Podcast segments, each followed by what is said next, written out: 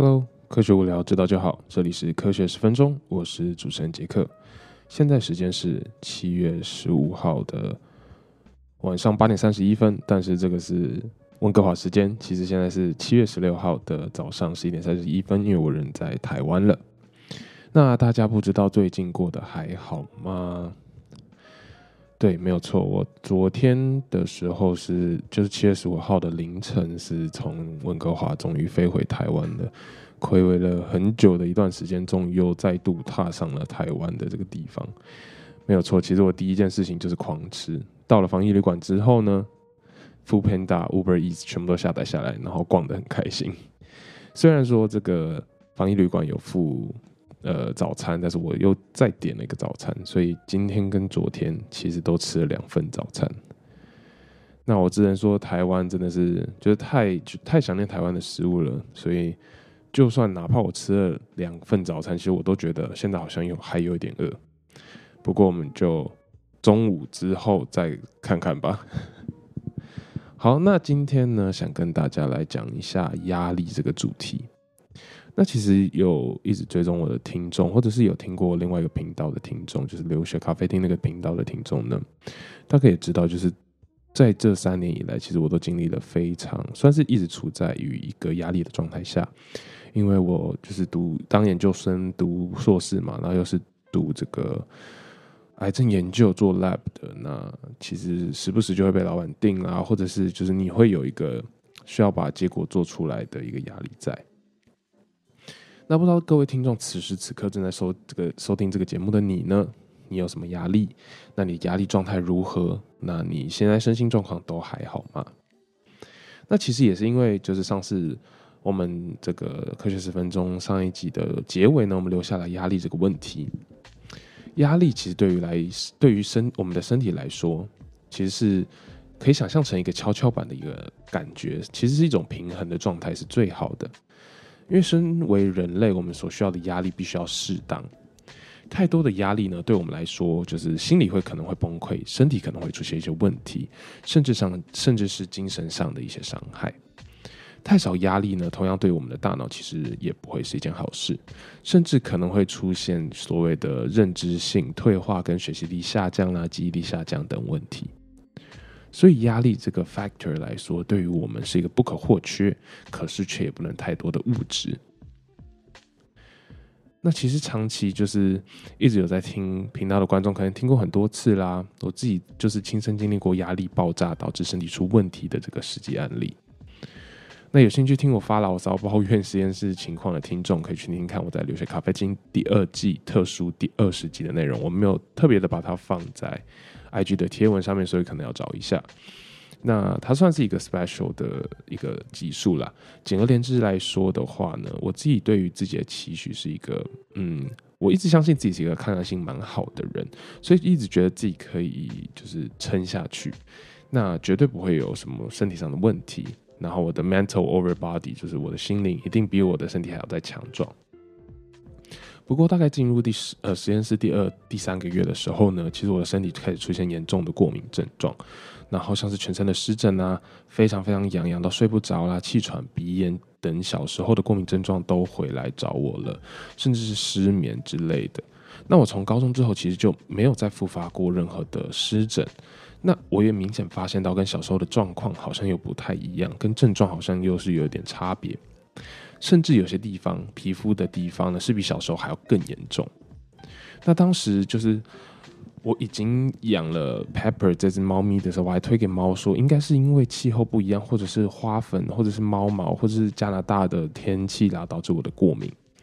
那一直到最近，我真的离开实验室之后，才完全的发现我的湿疹过敏的症状开始大有好转。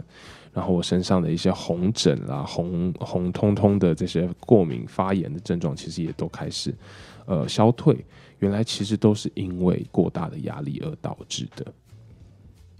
那压力呢，在科学界分为两种，一种是物理性的压力，一种是心理上的压力。物理性的压力呢，跟身体状态还有饮食习惯其实都有一些密切的相关。而心理性的压力呢，其实就比较是属于在大脑中发生的一些事情。那有很多时候是内分泌失调，或者是神经系统的错乱、失眠啦、躁郁等等，其实都跟压力因素很有关系。只是很多时候，其实我们不愿意去相信自己，或者是发觉到自己正处于呃巨大的压力下，而造成这样的情况。不过，呃，不久之前呢，我读到呃读到了一篇。呃，研究是在讲说，压力跟免疫系统的相关性其实是有很大的关联。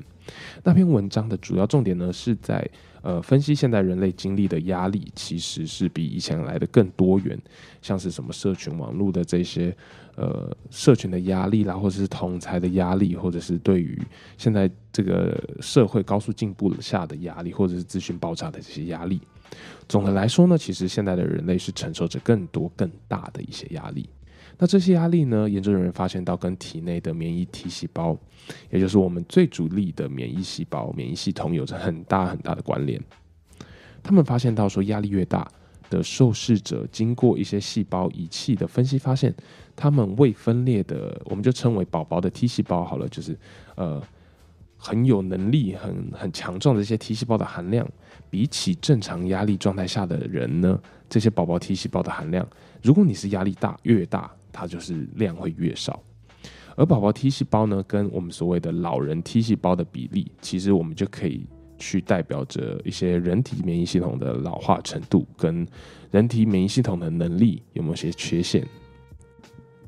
而这个实验的设计呢，其实控制了五千多位哦，超过五十岁的成年人。的饮食习惯跟运动量，然后来去测试压力跟免疫系统，也就是呃我们所谓刚刚讲的宝宝 T 细胞跟老人 T 细胞的比例有没有就是有关系？那之所以我刚刚讲那么长，就是要控制饮食跟运动量，就是因为这些其实也会影响到我们的免疫系统。所以他们这五千位的受试者，超过五十岁的这些成年人呢，他们都会去控制他的饮食跟运动量，尽量尽量都会在一样的结果，然后去测试他们的压力跟免疫系统的关系。统计结果发现呢，其实压力更大的人，除了免疫系统会更老化之外，也会导致我们人类的大脑呢，去选择更不健康的饮食习惯，然后甚至减少自己的运动量。这样怎么怎么分析这个结果呢？其实第一个结论就是，呃。压力更大的人，除了免疫系统，就是呃，不是压力更大的人呢，免疫系统一定会更老化。然后第二个结论就是，免疫系统更老化之外的影响，压力更大的影响，会让我们的大脑去选择不健康的饮食习惯，像是要吃更多的甜食，像是抱着一起一桶冰淇淋一直嗑这种啊，呃，或者是会导致比较忧郁的这个情况。然后去选择了不健康的饮食习惯，减少自己的运动量，提不起劲做任何的事情。其实这都是呃压力大所导致身体反应的这个情况。而这些行为，像是不好的饮食习惯、减少运动量，又会更循环的去造成免疫系统的更老化的现象。科学家还发现到，CMV 这种常驻于人体内的病毒呢，其实也跟免疫系统老化有一些关系。通常我们在处于高度压力的情况下的时候呢，CMV 这个病毒就会被启动。另外呢，CMV 的疫苗，这个病毒的疫苗其实是有可能会让我们压力降低的，这也是一些新的发现。那这个实验大部分就是在讲说，压力其实跟我们的免疫系统很有关系，然后还会去导致我们。吃呃饮食习惯跟运动量的变化。那在查这个资料之后呢，其实我紧接着看到下面一个研究，就是狗狗呢可以降低人们或者小孩子的压力程度。我发现现在演算法越来越会推荐我文章了，就是这个有小孩又跟狗狗又跟压力的科学相关文章，我们能不来看一下吗？不来讨论一下吗？不行吗？那这篇文章呢，其实就是大概的讲一下，就是狗狗呢其实是人类很好的一个伴侣动物。在二零一八年的 review 中，报告有发现到，狗狗可以当做人类回归社会团体的一个动物，可以帮助我们去回归社会，降低我们的压力程度，降低我们的孤独感，又可以降低忧郁的这个感觉，可能还可以帮助我们多走出户外，有多一点运动的机会。那狗狗呢？其实它给我们的就像是一种无条件、无条件的爱。让我们能感受到很强大、很强大的陪伴感，就算它只是趴趴在你旁边，也是有一种很好的，就是很安定的感觉，很安全的感觉，让我们会想象想要好好的去照顾它们、珍惜它们。那不论是小孩子或大人呢，其实都有相同的感觉。更细节的是，当我们抱着狗狗的时候呢，其实它可以 physically 的让我们的神经系统调节、安稳、安定下来。所以很多家庭呢，其实有时候会让小狗狗呢跟小孩同时一样的成长。如果他们生个小孩的话，也会养一只小狗，因为其实对于小孩来说，其实他们可以借由去照顾狗狗。更察觉自己的情绪的波动，因为狗狗的情绪其实会因为主人的情绪而改变的。进一步让小孩了解情绪控制所需要、所这么重要的这个影响，也可以让小孩去学会他们如何去照顾一个新宠物，去好好的照顾别人。所以呢，如果是有钱，当然是有钱啦，有空间、有闲、有要生小孩的话，其实这几个条件都算是现代社会蛮 越来越少见的这个条件。不过，如果你有这些条件的话，其实可以考虑一下养一只狗狗，跟着你的小孩一起长大哦。好，那下一集了，我们来说 Delta Crown，就是 Omicron 加 O 呃 Delta 的这个 COVID，是不是又卷土重来了呢？那会不会是有造成我们新一波的疫情？然后会这次会有什么样的症状？会有什么样的传播链？是不是更致命了呢？好，那我们就是下集我们再来讨论这个问题。